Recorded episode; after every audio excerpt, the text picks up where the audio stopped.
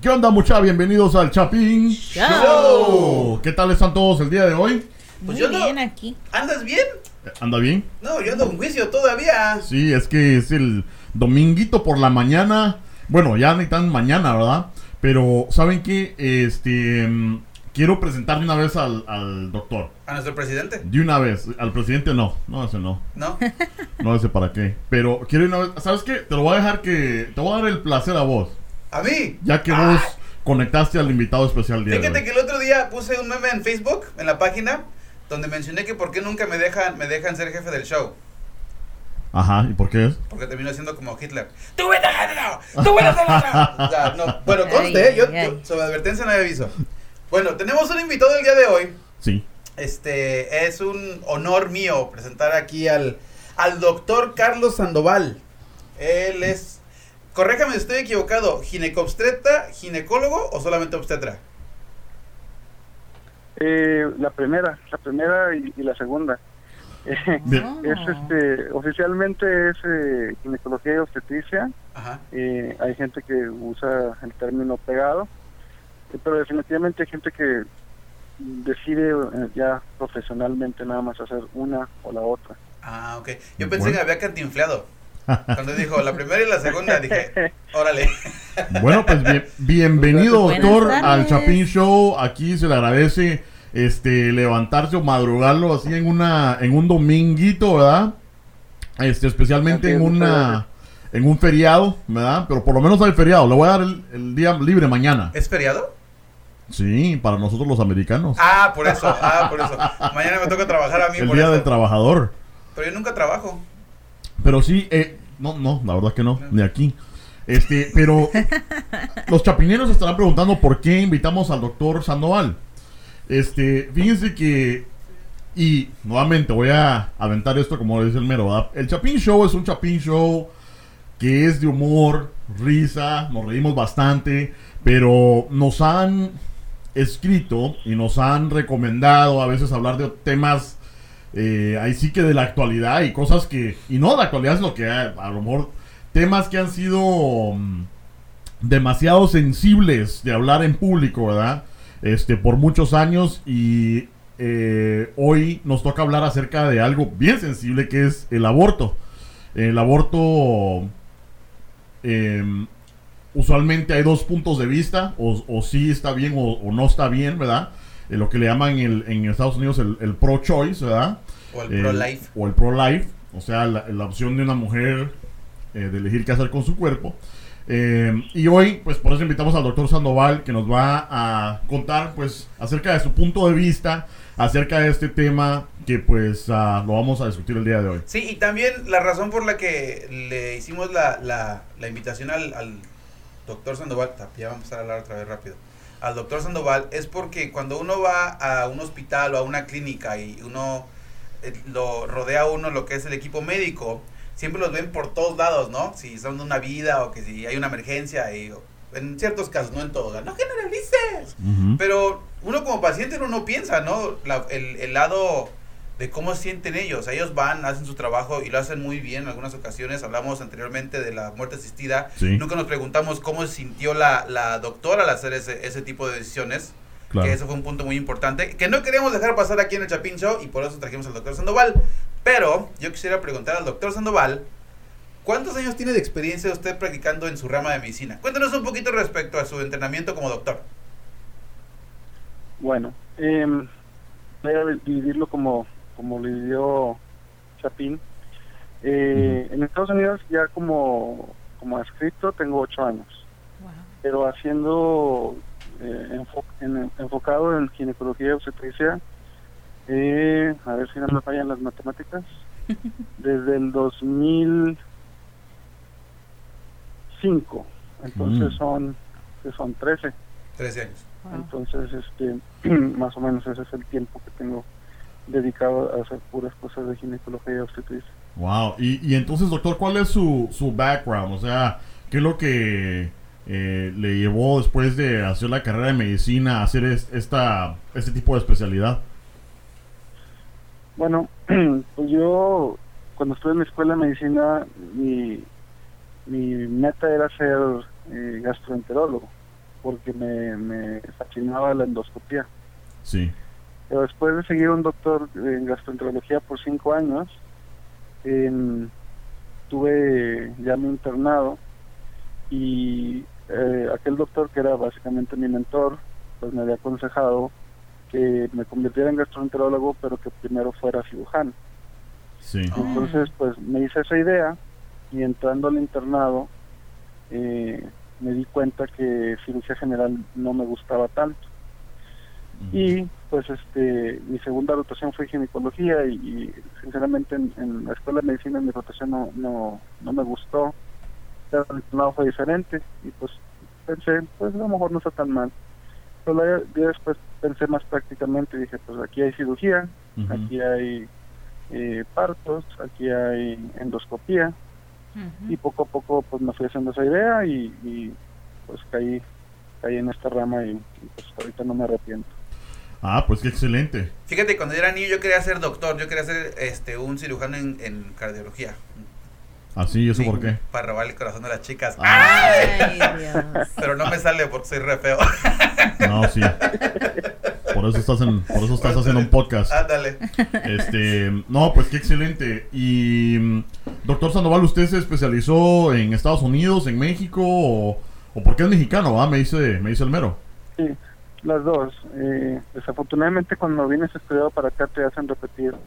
Entonces, este, tanto allá como aquí. Los Y, famosos boards, eh, ¿no?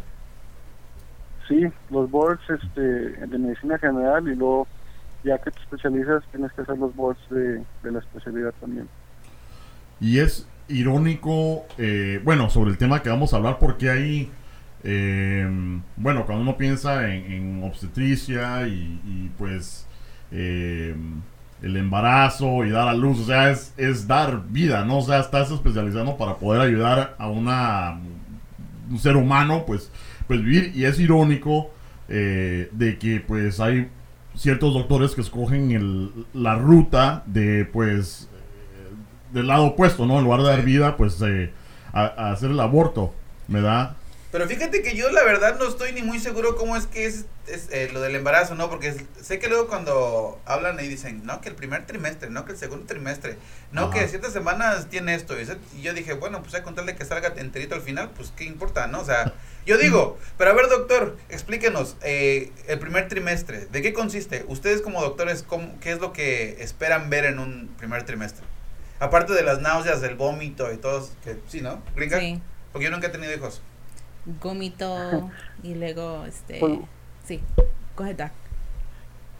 Pues más que nada, eh, pues son las primeras 12 semanas del embarazo, en donde eh, primero se implanta el, el- el embarazo eh, y se convierte en, en el, em- en el embrión, y luego de ahí, este, de la semana 5 a la 10, es lo que se llama la organogénesis, que es donde se forman todos los órganos, y luego a partir de, de las 10 a 12 semanas ya, ya estamos empezando a, a, por ejemplo, clínicamente ya puedes escuchar el corazón del bebé eh, con, un, con un aparato de Doppler, entonces, este, ya brincando 12 semanas, por ejemplo, y o al escuchar el corazón en la oficina con, con el aparatito de Doppler, ya baja la incidencia de aborto espontáneo a 10% o menos. Oh, wow.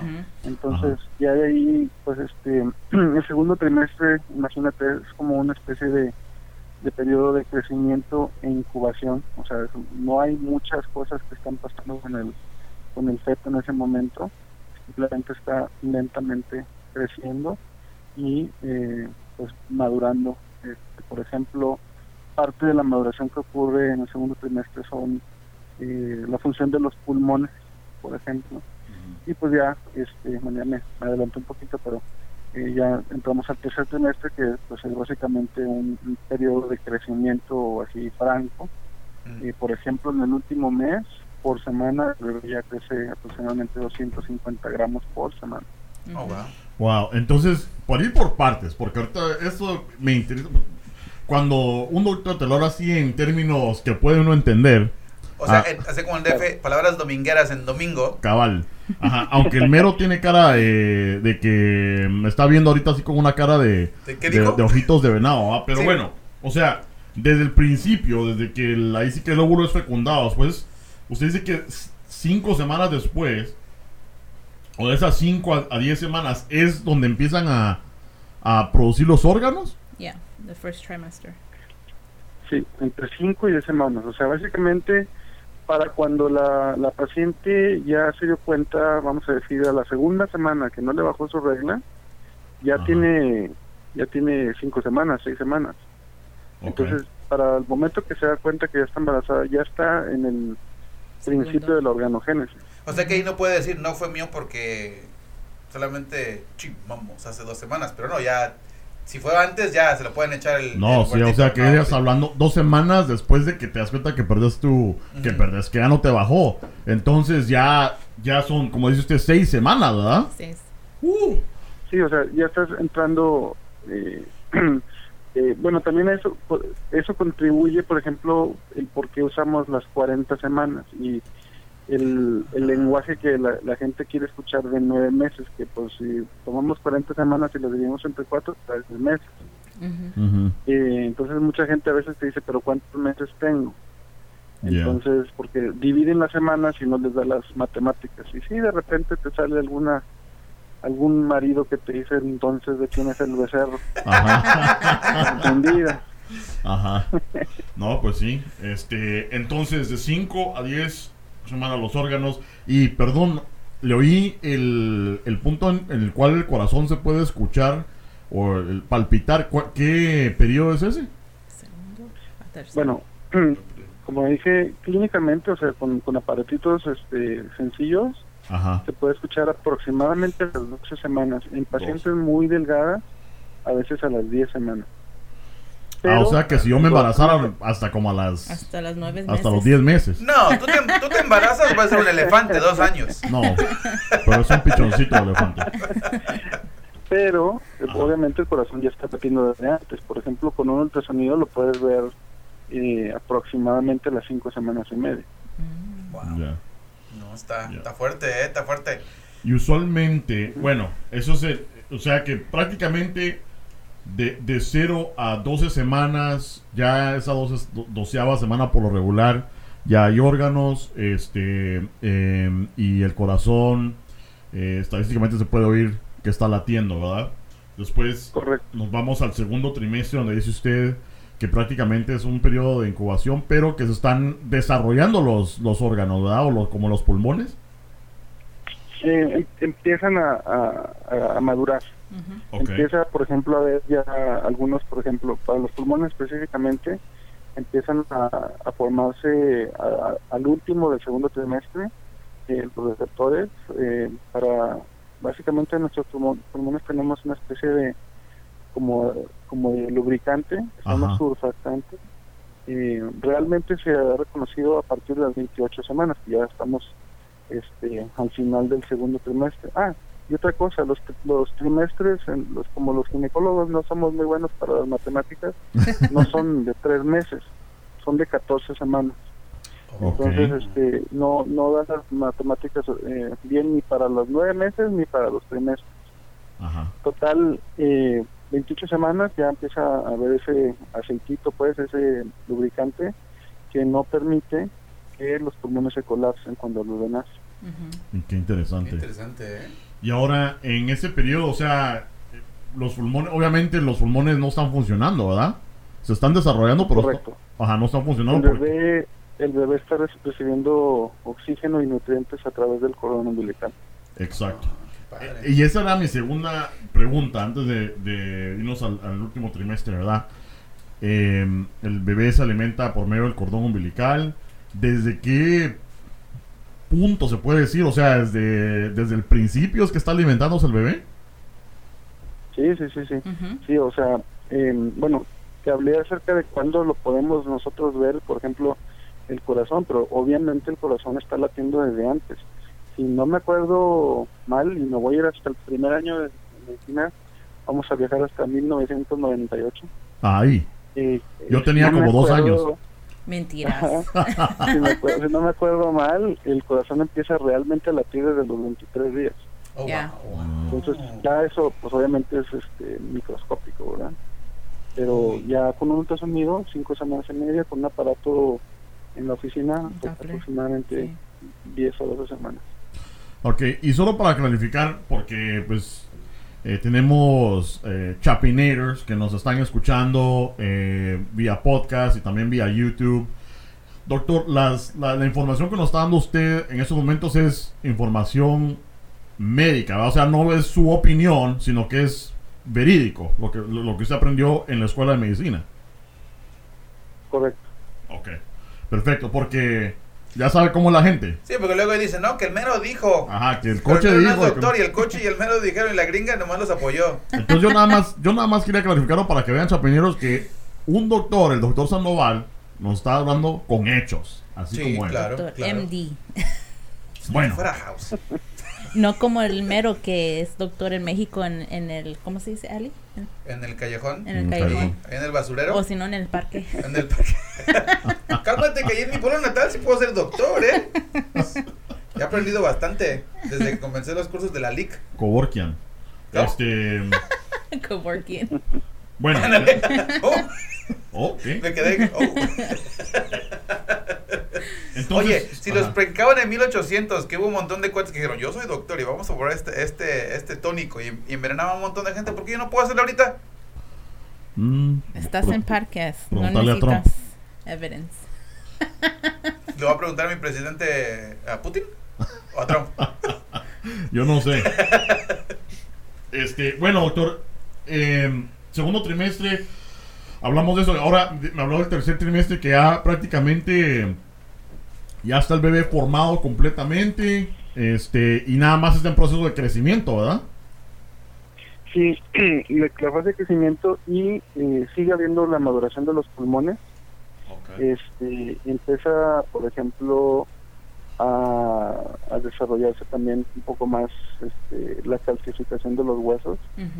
Ah, Y otra cosa es que en, a partir de todo el tiempo del, del embarazo, y dato curioso, hasta más o menos los dos años de edad, el, el sistema nervioso sigue madurando. ya. Entonces, son, son cosas que, por ejemplo, tiene uno que tomar en cuenta si, por ejemplo, por alguna razón médica tienes que sacar un bebé prematuro.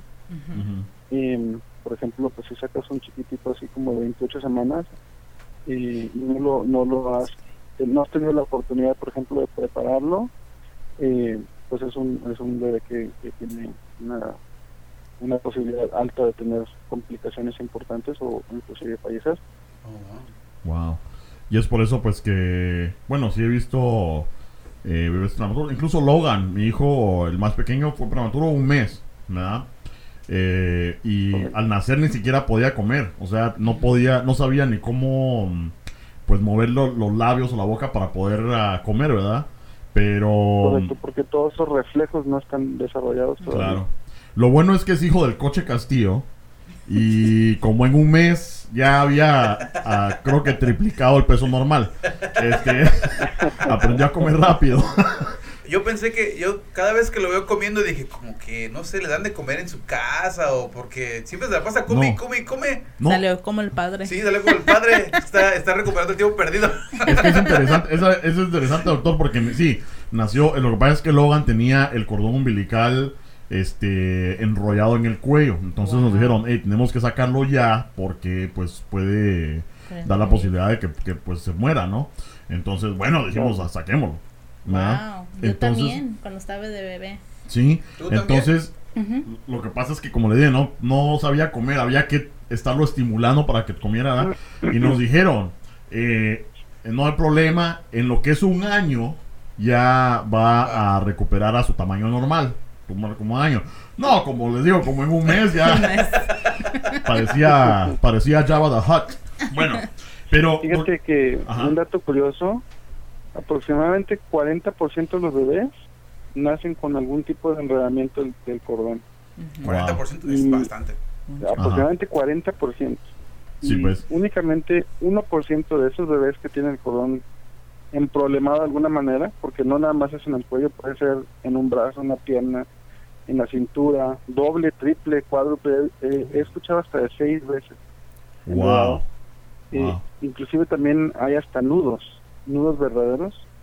Eh. Entonces, este, eh, únicamente 1% de todos esos bebés es los que tienen, de, de todos esos bebés es, no dije bebés, de todos esos bebés es los que tienen eh, problema, por ejemplo, significativo como para intervenir de alguna manera, por ejemplo, hacer una cesárea, o, por ejemplo, que les afecte de una manera que les, les, les quite el oxígeno de la circulación y no sobreviven. Ahora, típicamente, ¿cuál es la- lo más temprano? O sea, si hay alguna complicación, ¿verdad? ¿Cuál es lo más temprano que podría, ahí sí que literalmente sacar o no al, al bebé a- en el, en el tercer trimestre o desde el segundo trimestre? Fíjate 24, que ¿no? eh, ya en estos tiempos, vamos a decir, posiblemente en los últimos eh, 15 a 20 años, ya tenemos la capacidad de sacar adelante un bebé de 24 semanas. Ujú. 24 semanas Ya. de bebé gestación. que 24, apenas pesa medio 27, kilo, ¿no, doctor? o un poquito pasadito de una libra. Ajá. Sí, pues. O sea, que están... Y, Ujú. y bueno, y, y, pues por ejemplo, mi récord personal es una bebé de 23 semanas y media Ujú. Wow. que sobrevivió. Wow. Pero pues eso fue un punto de aparte, un caso ejemplar, un caso aislado, un caso de, no sé, milagro.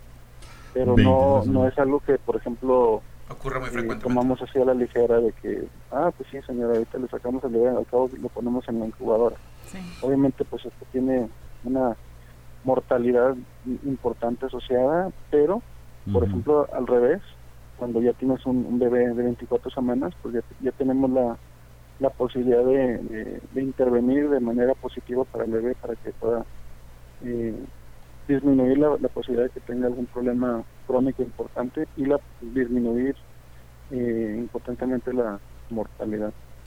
Claro, claro. Entonces es bien importante para que todos los que nos están escuchando eh, pongan atención a este punto, ¿verdad? Para que no vayan a pensar, ah, 23 semanas ya lo puedo, ya, ¿verdad? Ya se puede salir. No, No. este es un caso punto y aparte, ¿verdad? O sea, que, que, Correcto. que, que estamos mencionando.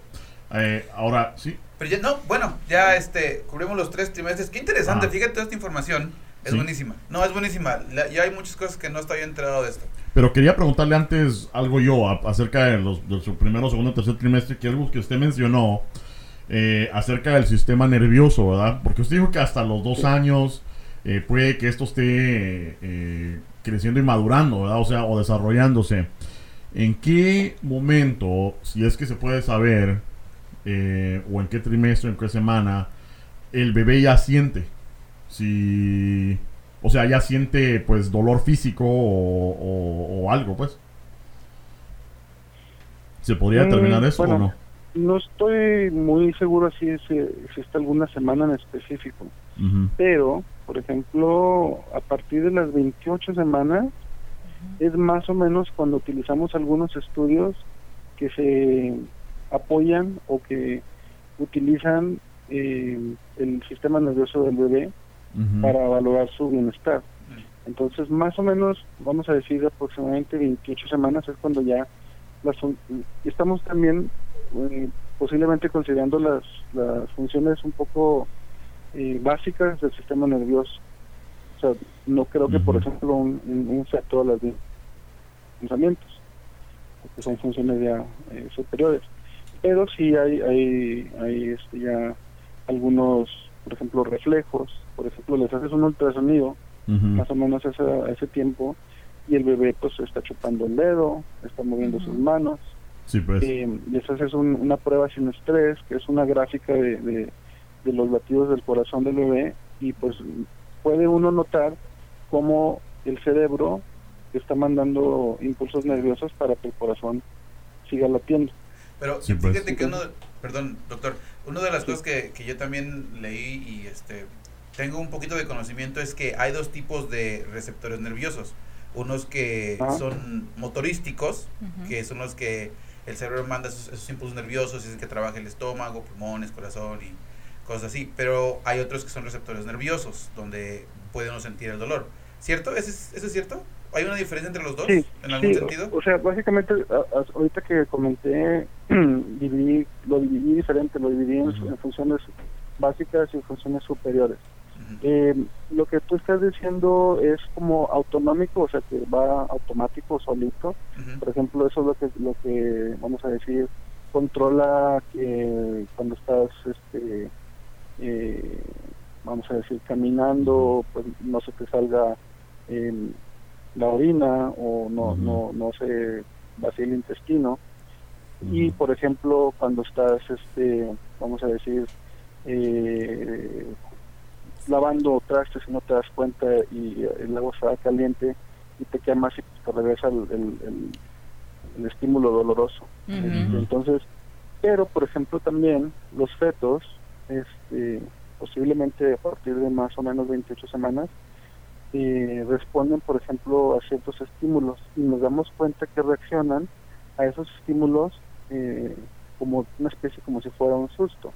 Por ejemplo, Mm. cuando hacemos un- una prueba sin estrés, que es la gráfica del corazón del bebé, y el bebé está dormido, porque también tienen ciclos donde tienen eh, eh, sueño profundo, eh, y queremos ver si sí está bien en ese momento, podemos tomar un aparato que hace una vibración un poco fuerte y eso hace que el bebé se despierte y genera que el corazón lata a, un, a una frecuencia diferente o más alta. Entonces eso nos, nos, nos hace pensar que, pues, por ejemplo, el bebé responde a esos ah, estímulos exteriores. Claro. También eh, cuando, por ejemplo, hay luz, el, el bebé se quita, por ejemplo, o se mueve, o se Sí, pues. Entonces, yo me acuerdo muy, muy, muy, muy bien una vez, una tarde que estábamos, este, mi esposa y yo sentados cuando estaba embarazada de, mi, de, mi- de nuestra hija, y se escuchó un perro, estaba bien, bien así calladito el- el- la tarde, y a lo lejos se escuchó un perro, pero se escuchó así, eh, voy a decir como dicen los guatemaltecos, nítido, Nítido.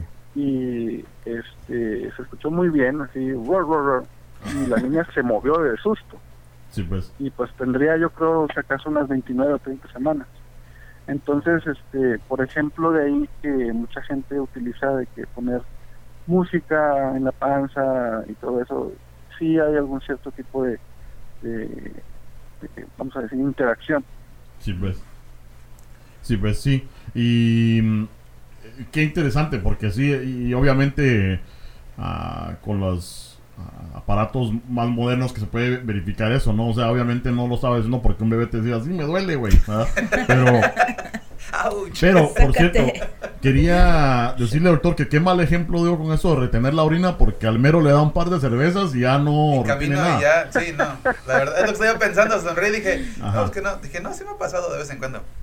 Pero bueno, Bueno, este, eso, eh, Chapinators, esta parte del, del segmento fue solamente para que vean lo que es, ahora en un aspecto anatómicamente hablando, lo que es el bebé, que consiste un embarazo desde el principio, a- ahora sí hasta que suelta, ¿no? qué interesante, porque fíjate que uno... Sí.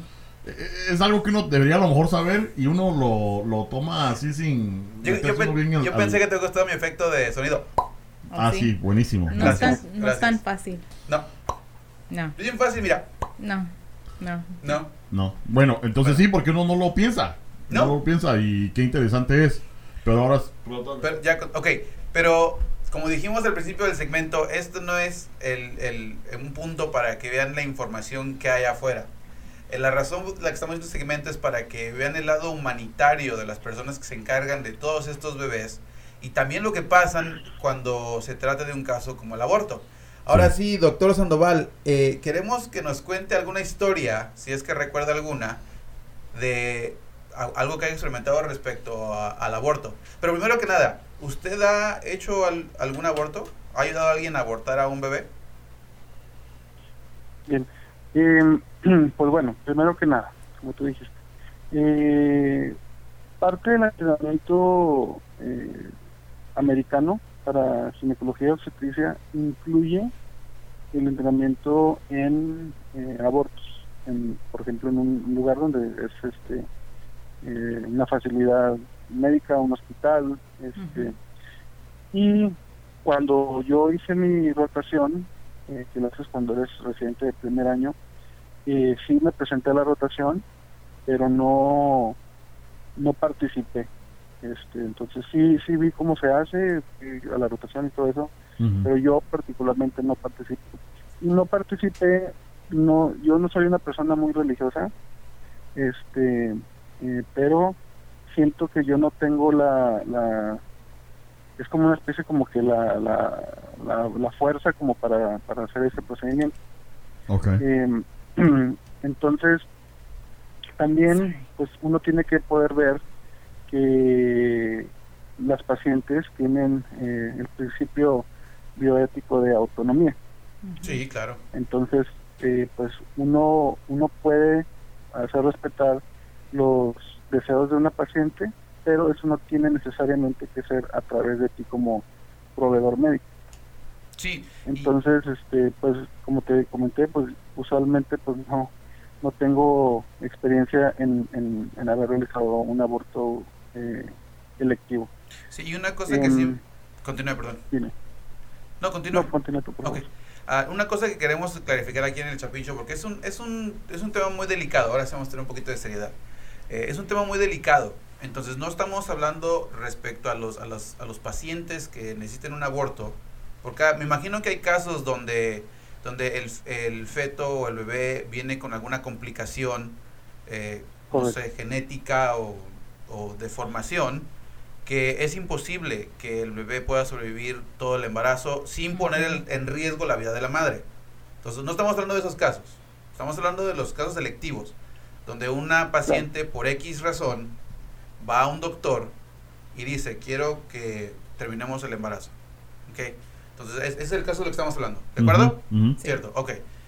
Entonces, Entonces, por ejemplo, en esos casos, eh, vamos a decir, si mi, mi, razonamiento es, pues yo no lo voy a hacer, yo no puedo, por la autonomía de la paciente, bloquearla de hacer lo que ella quiere hacer. Entonces, ¿qué hace uno? Pues este, la refiere con un, con un proveedor, con un doctor, con una facilidad que sí lo hace.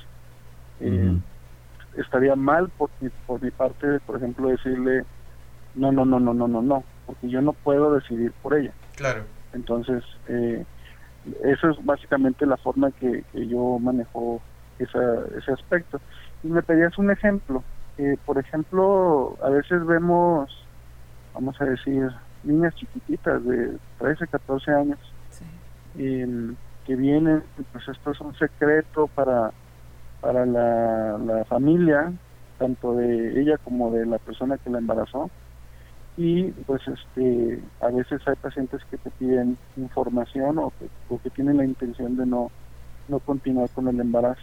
Entonces en esos casos em, es importante eh, mencionar que por ejemplo aquí en Estados Unidos una paciente menor de edad que se está viendo por embarazo por exámenes de enfermedad de transmisión sexual o por em, eh, contracepción eh, se pueden ver sin la presencia de los papás. Eso es algo legal.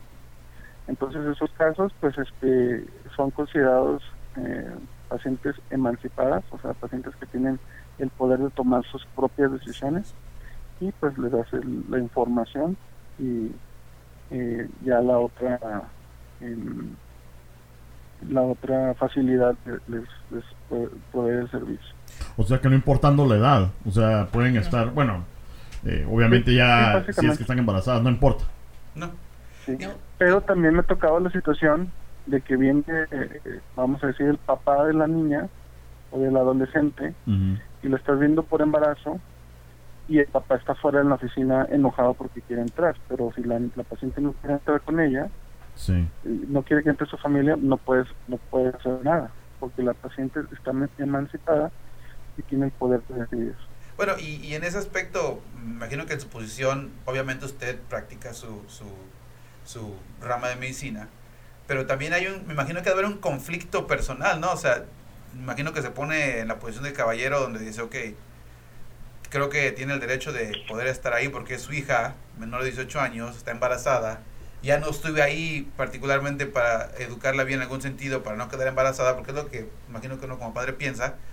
Pero usted como doctor tiene una ética que seguir leyes que, que tiene que seguir también, e hizo un juramento de cuidar al paciente. Entonces, ¿cómo, cómo, cómo describió usted ese caso en el nivel personal? Ah, bueno, también uno que tiene que saber, eh, tiene uno que saber hablar. Entonces, lo que lo que yo he hecho en esos casos es salgo con eh, así eh, después de que terminé con la paciente y después de que hablé con la paciente le dije todo lo que discutimos en este eh, cuarto, en este consultorio, eh, está entre tú y yo. Yo no puedo darle tu información a nadie más sin que tú me lo autorices. Eso es lo que le llaman, este, em, se llama HIPAA, que es Sí. este, Sí. eh, un, vamos a decir, como un contrato en el cual no, no puedes este, dar información de los pacientes o mencionar nombres y cosas así, diagnósticos, a alguien más sin previa autorización de la paciente.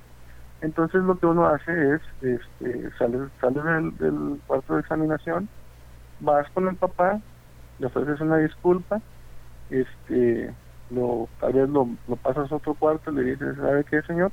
Discúlpeme, no lo pude pasar eh, con su hija, este, no le puedo decir qué es lo que está pasando con su hija, su hija le puede informar a usted que ella eh, tiene eh, la intención, este, yo entiendo como padre eh, cómo se siente, este, y pues estoy haciendo mi trabajo eh, eh, de manera eh, transparente y legal, y u- igual voy a dividir las palabras y legal, Sí. no ilegal. Este, y pues este, usualmente eso hace que el, el papá o la mamá entienda. Sí, y así que difícil. La, la paciente no te, difícil. no te, la paciente no pierde su confianza contigo y posiblemente los papás ganen un poco de respeto por ti. Sí, incluso, sí, es- eh, o sea, ahorita lo estoy pensando y no logro, pues, poderme poner en esos zapatos porque fíjese que mi, mi hijo va a cumplir, apenas va a cumplir 13 años. Está más cerca de los 13 ya, ¿verdad? Y yo dudo mandarlo a la tienda para comprarme baterías porque sé que no va, o sea, le puede, eh, mandarme, mandar a comprar unas baterías AA y yo sé que va a llegar a la tienda y no va a saber qué hacer y me va a traer Se saber, me va a traer perdió. fósforos. Te va- Entonces, Te va a tener unos chetos. entonces me pongo, trato de analizar, porque pues así, o sea, bueno, no, no sé si so- solo sea mi hijo, ¿verdad? Pero, entonces decir que tenés a tu, ahí sí que a tu muchachita de 13, 14 años, hablando con un doctor, no puedo entenderlo. No, no te capta. ¿verdad? No, como Es que no, difícil. no te pero, conectas. pero ahí sí que me quito el sombrero para el doctor Sandoval porque, eh, pues con qué eh, el respeto y madurez resuelve esos, estos, ah, o esta eh, me- nudo que tengo pues en la cabeza. No, y obviamente lo, lo menciono porque ves que- que yo que me codeo con los grandes, ya, por eso está el doctor Sandoval aquí, este, he escuchado de unos, de otras personas que trabajan en medicina también, que vienen y luego dicen, o sea, está, está difícil porque sabes que, oye, sabes que tienes tu trabajo y lo tienes que hacer bien, pero hay unos momentos donde, donde no lo puedes practicar porque tu, tu emoción, ya, ya no tomen, tu emoción, tu, tu nivel de, de involucramiento personal llega a un nivel donde ya no puedes manejar la situación de una forma un poco más ética, ¿no? De Sí. ética. Sí. Pero, por ejemplo, yo conocí una persona que trabajaba de intérprete, que ella era excelente, ella era excelente, pero la única razón por la que renunció era porque no podía decir la palabra pene. Mm. No podía, Mm. y le dijeron, no, es que si dicen eso tienes que decir, no lo voy a decir. Y no y era excelente, pero no, posiblemente por no decir majaderías, no decir esa palabra, no lo quiso hacer. Entonces yo me imagino, ¿no? Dije, ha de haber alguien allá afuera, en- por ejemplo, con, que trabaja con el doctor Sandoval o alguien que haya conocido, que ha de haber estado en el lado opuesto donde dice, no, o sea, yo estoy tan, yo creo tan fuertemente en esto, que no, no lo voy a hacer. O digamos que sí lo llegan a hacer, pero después el resultado de- después del aborto llega a afectarle su vida en algún otro sentido. Sí. ¿Usted que no ha Sí. sido alguien así, doctor Sandoval? Que se haya afectado su vida, Sí, o su forma de pensar o su forma de actuar después de un, de un aborto. como por ejemplo eh, arrepentirse de una mala decisión. Puede ser, sí. Bueno, pues por ejemplo, no precisamente así, porque a veces ya no ves a, a- la paciente cuando, cuando se va eh, eh, a hacer el aborto, pero hay cosas que pues simplemente por experiencia uno evita. Por ejemplo, si la paciente viene y te dice, pues eh, no me ha bajado mi regla por cuatro meses y más o menos ahí por, por palpación al tocar este, el tamaño de la matriz, pues se siente ahí como, vamos a decir, unas 13, 14 semanas y la paciente tiene la firme intención de no, no, no, no, no continuar con el embarazo. Por ejemplo, lo que yo hago es no les pongo el corazón del bebé ahí, o sea, no lo escucho. O no les, no les hago un ultrasonido donde van a estar viendo ahí el bebé. Eh, para no nosotros no poner una, una duda en la paciente. O sea, eh, les explica súper bien. Este, usualmente pues me tomo bastante tiempo, no es así de que, ah, pues quieres un aborto, órale. Eh, entonces, y pues les explico varias cosas, este, de, que por ejemplo se pueden arrepentir, bla, bla. Y a las que están así medio indecisas, lo que hago es, este, les ofrezco eh, hacerse sus laboratorios eh, para asegurarnos que todo está bien, porque también eh, el embarazo no es cualquier cosa, hay, hay gente que se embaraza y, se muere. es, algo raro, pero en, hospitales grandes, por ejemplo, en el cual yo trabajo, vemos aproximadamente una persona al año o una persona cada dos años que fallece por complicaciones del embarazo. son, centros de alto riesgo, centros este, de perinatología y pues este hay pacientes que a veces vienen y te dicen esa intención y no están seguras y luego se te aparecen a los no sé cinco o seis meses. Entonces ya tienes algo con, lo cual puedes empezar a trabajar. Este y pues básicamente son a veces mm, bueno sí te puedo haber hecho un ejemplo. Eh, eh, recientemente vi una, una una paciente que no estaba ella segura si si estaba embarazada o no, eh, estaba usando este, drogas ilícitas y pues fue a, una de estas instituciones en donde se practican abortos y le dijeron ya es muy tarde para hacerte el aborto.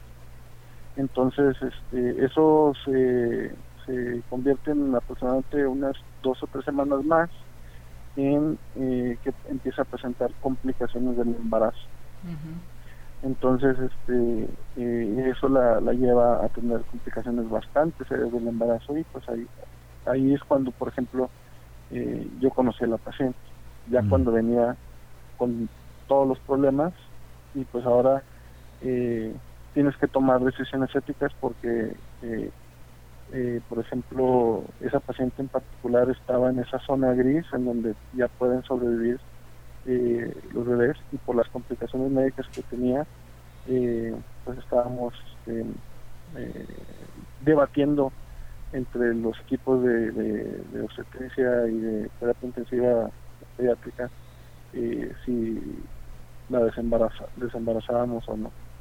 Wow. Qué, qué, pesado está este tema y hablando de eso, quería, usted mencionó, doctor, eh, que si llega una paciente que definitivamente dice, bueno, yo no quiero, eh, usted como persona neutral no le pone latido del corazón o no le hace ultrasonido para que ellos lo vean, pero como persona no le dan ganas a usted de a lo mejor plantar esa semillita para que a lo mejor haya una posibilidad de que no lo haga? Mm, pues igual, tienes que apegar al principio de autonomía de la paciente, porque pues es su cuerpo. Eh, vaya, si fuera, por ejemplo, mi hermana o si fuera alguna de, no sé, de mis hijos, una cosa así, pues obviamente sí tendremos una, una plática distinta. Pero, pues, este, eh, la paciente, eh, salvo que haya tenido relaciones sin sin su consentimiento, eh, pues la paciente puede decidir en su cuerpo. Y si en su cuerpo está otra persona, pues sigue siendo su decisión. Ok. Ahora, eh, acerca del otro caso que estaba mencionando, de a lo mejor esa zona gris donde pues, ya a lo mejor es muy tarde, ¿cuáles, eh, porque yo creo que eso no lo hemos hablado, cuáles son los periodos donde una paciente ya puede abortar o, o cuándo es el límite, bueno, hasta qué edad es el límite donde ya no puede abortar? Bueno, en general, para un aborto, así vamos a llamarlo sencillo, eh, tienes que tener entre 6 y 12 semanas. Sí. Y el aborto, vamos a llamarlo sencillo, es eh, se puede hacer con, con medicamentos tomados eh, y o se puede hacer con un procedimiento quirúrgico que se llama eh, legrado o en inglés le dicen DNC. Mm, ya. Este, O sea, que primer trimestre. Obviamente, ese es en el primer trimestre. Obviamente, antes de hacer el, el, ah, el procedimiento, ya sea médico o quirúrgico, sí se hace un ultrasonido, pero se hace ahí mismo. O sea, no, la paciente a veces ya, mu- la mayoría de las veces ya está, vamos a, a decir, sedada. ¿Y por qué Sí. se les hace un ultrasonido? Porque hay, hay pacientes que no tienen el embarazo dentro de la matriz. Mm. Entonces pueden tener un embarazo ectópico, entonces tiene uno que descartar eso primero. ¿Qué, qué puede Pero- explicar que es un embarazo tópico? Claro, un embarazo ectópico es un embarazo que eh, al fecundarse el óvulo con el espermatozoide no alcanzó a viajar desde lo que es este el área de la trompa de falopio hacia la matriz y se quedó, vamos a decir, atorado Sí, en la pues. trompa. Eh, muchas veces esto es pues, el antecedente de enfermedades de transmisión sexual, eh, como por ejemplo clamidia. Entonces hay un Mm. hay un riesgo am, cuando una paciente contrae una de estas infecciones de que se inflamen de manera significativa las trompas de falopio y en vez de tener un, vamos a decir, un, un, un viaje, este, vamos a llamarlo recto, Sí. es un viaje, eh, vamos a imaginándolo con muchas curvas y a veces en esas curvas este el, ya el, el óvulo fecundado se, se, se atora, se estrella y empieza a implantarse dentro de lo que es la, la trompa de falopio y al crecer, dependiendo en qué parte de la trompa de falopio eh, puede reventarse Híjole. dentro de la, de, de la paciente. Ouch. Wow. Ouch. Bueno, entonces es el, el prácticamente la etapa, bueno, no, no me gustaría decirle ideal, pero lo, lo más recomendado, o sea, que en el primer trimestre, pero sí, sí existe legalmente después del primer trimestre el aborto, entonces. Sí, Sí. Sí. En el segundo trimestre eh, es una dilatación y evacuación, que es este básicamente em, abrir el cuello de la matriz de manera mecánica o con medicamentos y este aneste- bueno primero anestesiar a la paciente abrir cuello de la matriz mecánica o, con, o mecánicamente eh, o con medicamentos y después de eso introducir instrumentos especiales que básicamente eh, eh, extraen el, el, el feto. Ya. Y, y, y entonces para, nuevamente, para regresar a la, ahí sí que al límite, ¿cuál es el límite para poder hacer eso legalmente? Eh, para un para una dilatación y evacuación son 23 semanas con 6 Tres días. semanas. 23 semanas. Ya obviamente después Y- de eso ya no es recomendado.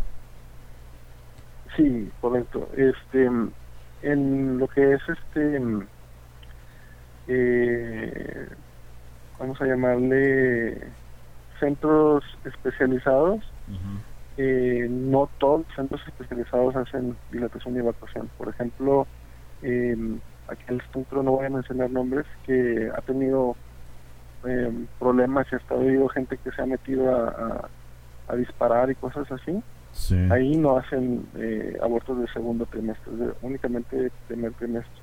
Sí, Entonces, pues. por ejemplo, para una dilatación y evacuación o un aborto de segundo trimestre, tendría uno que buscar tal vez eh, alguna de las universidades o algún centro específicamente especializado, porque es un procedimiento bastante complejo. Wow. Wow. Wow.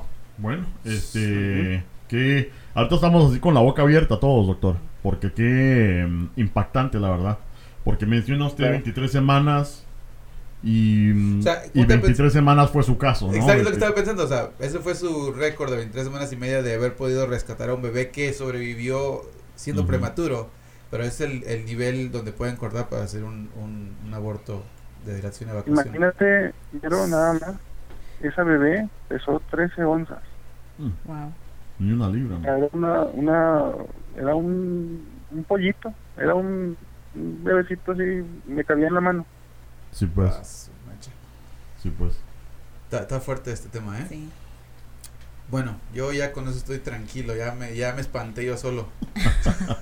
Bueno, doctor, doctor, este, mm, ¿tenía alguna otra eh, anécdota o historia que contarnos por ahí o, o no? Bueno, la otra cosa es, eh, como había mencionado, Nero, la, la, la situación, vamos a ponerlo en reversa, eh, en donde sí hacemos este, lo que es este, una, un, un legrado o una dilatación de evacuación en el feto que, que ya no tiene vida. Sí. Entonces, este, hay muchos ginecólogos que, por ejemplo, no tienen la experiencia este, o el, el permiso que en, acá en Estados Unidos le llaman los privilegios de hacer una dilatación y evacuación. Entonces, este, como les comenté, una dilatación y evacuación es un, un procedimiento bastante complejo, bastante difícil. Em, y sí, a veces tenemos que hacerlos este, con, con un bebé ya, ya que ya falleció, pero más grande. Por ejemplo, el año pasado tuve que hacer un- una dilatación de evacuación en un, en un feto que había fallecido, pero ya tenía 24 semanas. Wow. Entonces, este, y esa paciente, aparte de eso que había fallecido el bebé, tenía eh, complicaciones con la placenta. Tenía la wow. placenta en- en el- pegada al cuello de la matriz. Entonces estábamos este, un poco preocupados porque pues eh, eh, con eso pudo haber sangrado fácilmente 2, 3, 4 litros. Uy. Eh, entonces, no nada más era eh, la preocupación de hacerle la dilatación y evacuación, sino que qué vamos a hacer con esa placenta que está con ahí el riesgo latente de que sangre. Igual otros casos este, en donde, por ejemplo, la paciente eh, fue y se hizo un aborto eh, inducido en un- una facilidad de tipo legal Mm. y regresa contigo con complicaciones como por ejemplo una perforación de la matriz o como por ejemplo un absceso pélvico o con algún tipo de, de retención de lo que se supone que le habían tenido que quitar. Entonces vemos ese tipo de casos con frecuencia. Igual les digo porque es un, en el trabajo es un lugar este, de alto riesgo de un centro de perinatología. Entonces, pues, todos estos casos los vemos con relativa frecuencia, tal vez, no sé, uno o dos al mes. Wow. De uno, de uno a dos al mes. Ya. Sí, por complicaciones, wow. Bueno, pues qué, qué increíble. Nuevamente estamos aquí bien impactados. Eh, Chapinators, este, mm, eh, sí, ¿Qué, qué más les puedo decir? Estoy ahorita sin palabras porque pues uno a veces entra, sí, doctor, Sí. uno a veces entra al tema creyendo uno Sí. que sabe al respecto, creyendo uno que tiene una opinión y pues los hechos y las experiencias se lo cambian. Y, y le quiero agradecer mucho al doctor Sandoval porque nos ha compartido no solo estos hechos, sino que también de su lado como persona, como ser humano y sus experiencias, porque pues eso a lo mejor nos ayudan a los que no somos doctores o a los que eh, no sabemos nada de medicina, que pensamos que Sí. tenemos una idea acerca de qué es lo que transcurre, ¿verdad? Porque vieron House. Porque vieron los que piensan que vieron ER o House y que ya saben de medicina, ¿verdad? Yo. Este, que escuchen este episodio porque la verdad que mm, Difícil. está bastante interesante, bastante pesado, pero bastante interesante porque de veras te puede cambiar eh, la perspectiva acerca de ese asunto. Bueno, Sí, no, y también agregándole a eso, y como dijiste tú, no uno entra al tema eh, sabi- dizque pensando saber respecto al caso. Y te digo, se pone a pensar en el, en el punto de que yo tengo la razón porque estoy a favor del aborto, o estoy a favor porque estoy en contra, o porque ahora sí en el punto religioso, si la Biblia dice esto, o si esto, o si sociedad, o lo que sea. Pero no se ponen a pensar en, el- en- en el bienestar del paciente, primero que nada, que es la mamá en este caso. Asumo que hay unos casos donde puedan estar tan graves que hasta pueden quedar estériles, doctor, tal vez, quién sabe. No, sí, por ejemplo, como te comenté, si hay complicaciones ¿no? Y vamos a decir, ya hacen un legrado, se perfora la matriz, se infecta esa cavidad pélvica y se forma un acceso pélvico así grandotote. Mm, este y pues se pierde la matriz. De hecho, bueno, no sé si tengamos todavía tiempo. Tenemos todo Dale, el tiempo, dale. usted tiempo. Bueno, eh, recientemente atendí a una paciente que hace unos meses tuvo una- un aborto espontáneo y no su cuerpo no logró sacar el, el, el tejido sin vida. Entonces eh, se convirtió se convirtió en lo que se llama un aborto séptico, o sea, en donde todo lo, lo que era el, el embarazo por dentro de la matriz, el, el embrión y todo esto se infectó Wow. le hacen un, finalmente un legrado en, en- en un hospital y eh, pues con fiebres muy altas, no sé si hubo algún tipo de perforación, pero a raíz de eso se le formó un acceso pélvico como más o menos como el tamaño de una toronja.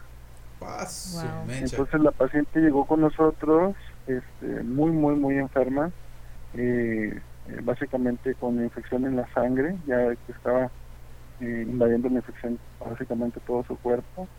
La estabilizamos, este, le hicimos estudios de imagen y pues ya este, tomamos la decisión eh, que una vez que controláramos la infección, este, la forma de tratarla sería em, quitándole la matriz junto con el acceso. pues. Entonces, este, la operamos y pues la cirugía fue muy compleja, pero salió muy bien y la paciente pues ya se curó.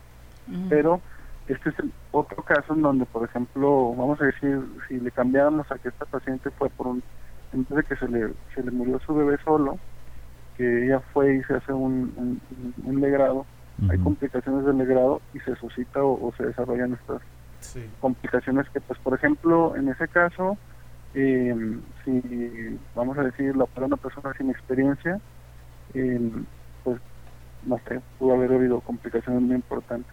Sí. Y pues este son son cosas em, que uno tiene que a veces estar este preparado para atender. Quería hacer otro comentario. Sí. Díganos. A veces nos topamos con pacientes que utilizan un aborto lectivo prácticamente como una forma de anticonceptivo. Entonces vemos a veces pacientes que se han embarazado 10, 12, 14 veces Wow. y se han hecho 6, 7, 8 abortos. Entonces, esto genera un problema muy importante para la salud de la mujer. O sea, por ejemplo, si en algún momento ya vamos a decir sienta cabeza y, y, y, y dice yo esta vez sí quiero conservar este embarazo, bueno, aquellos 3, 4, 5, Es 6 bien meses difícil. que se raspó esa matriz, pueden hacer que la placenta se pegue de una manera tan importante que se pueda inclusive sobrepasar el tejido de la matriz e implantarse hasta, vamos a decir, la vejiga o hacia la parte em, de lo que es la parte superior de la vagina y son embarazos que terminan eh, muy, muy complicados. Sí, pues. Sí. Y es lo que es el punto, ¿no? Que queremos hacer que hay, hay personas que no se ponen a pensar en, en las consecuencias. No, no tanto por, no tanto por, no estoy diciendo esto por porque son personas que en algún sentido sean irresponsables, no, ese no es, ese no es el punto. Es por, por la falta de educación de las consecuencias que pueden llegar a pasar. Y, y esa es la tristeza de los resultados de, de todo esto, ¿no? Que tomamos una decisión tan importante como esa, que de nuevo están en su derecho, no estamos diciendo que no, pero si tuviéramos un poquito más de información en estos casos, me imagino que, que lo pensarían dos veces, ¿no? Sí.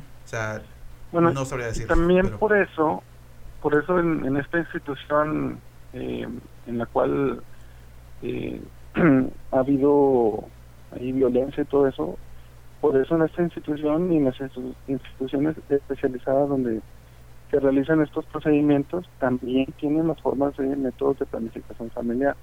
No, no es así como que ellos nada más eh, te hacen el procedimiento y ya vaya su señora, o sea, tienen la, la conciencia y la responsabilidad de, de ofrecer estas cosas, pero no puede uno forzar a los pacientes a hacer algo en contra de su voluntad.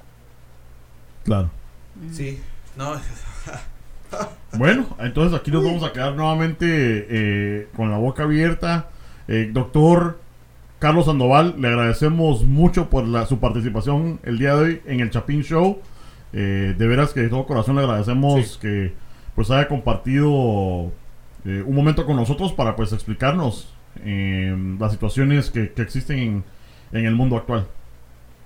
Claro que sí, es un gusto y un placer y pues aquí tienen un consultante. Gracias, Oh, gracias, gracias. Y Gracias. Chapinators, nuevamente, vamos a cerrar el show, eh, pero quiero que entiendan que el propósito de hablar de este tema el día de hoy no es para desviarlos para un lado o para el otro, es simplemente para exponer, eh, como estábamos comentando, las cosas que pasan en, en lo que es la vida real, por eso trajimos al doctor. Él, nuevamente, nos estamos tratando de ir a un lado al otro, ni izquierda ni derecha, no estamos hablando de política ni de religión, nada más de hechos que están pasando y nuevamente que nos han impactado aquí, a nosotros tres, si nos viera doctor, estamos que wow. Wow. Pero gracias chapineros eh, por escucharnos el día de hoy. Nuevamente nos pueden seguir en el ah, YouTube, Facebook, Twitter, eh, como Chapin Show y eh, si quieren escuchar el podcast en iTunes, Spotify o Google Play. No, y de igual, nosotros en el, aquí en el Chapín Show este, sabemos que hay muchos opiniones allá afuera, ya sea izquierda o derecha, pero nosotros tratamos de ser parciales. Nosotros tenemos nuestro propio punto de vista, pero eso no quiere decir que ya porque estamos en un, en un medio de comunicación quiere decir que vamos a imponer nuestro punto de vista. No, queremos dar la información para que ustedes tomen una decisión más educada, es nuestro punto. ¿De acuerdo? ¿De acuerdo? Va, Bueno, bueno. Mero, gringa, doctor, gracias por todo. Ahí nos vemos. Cuídense.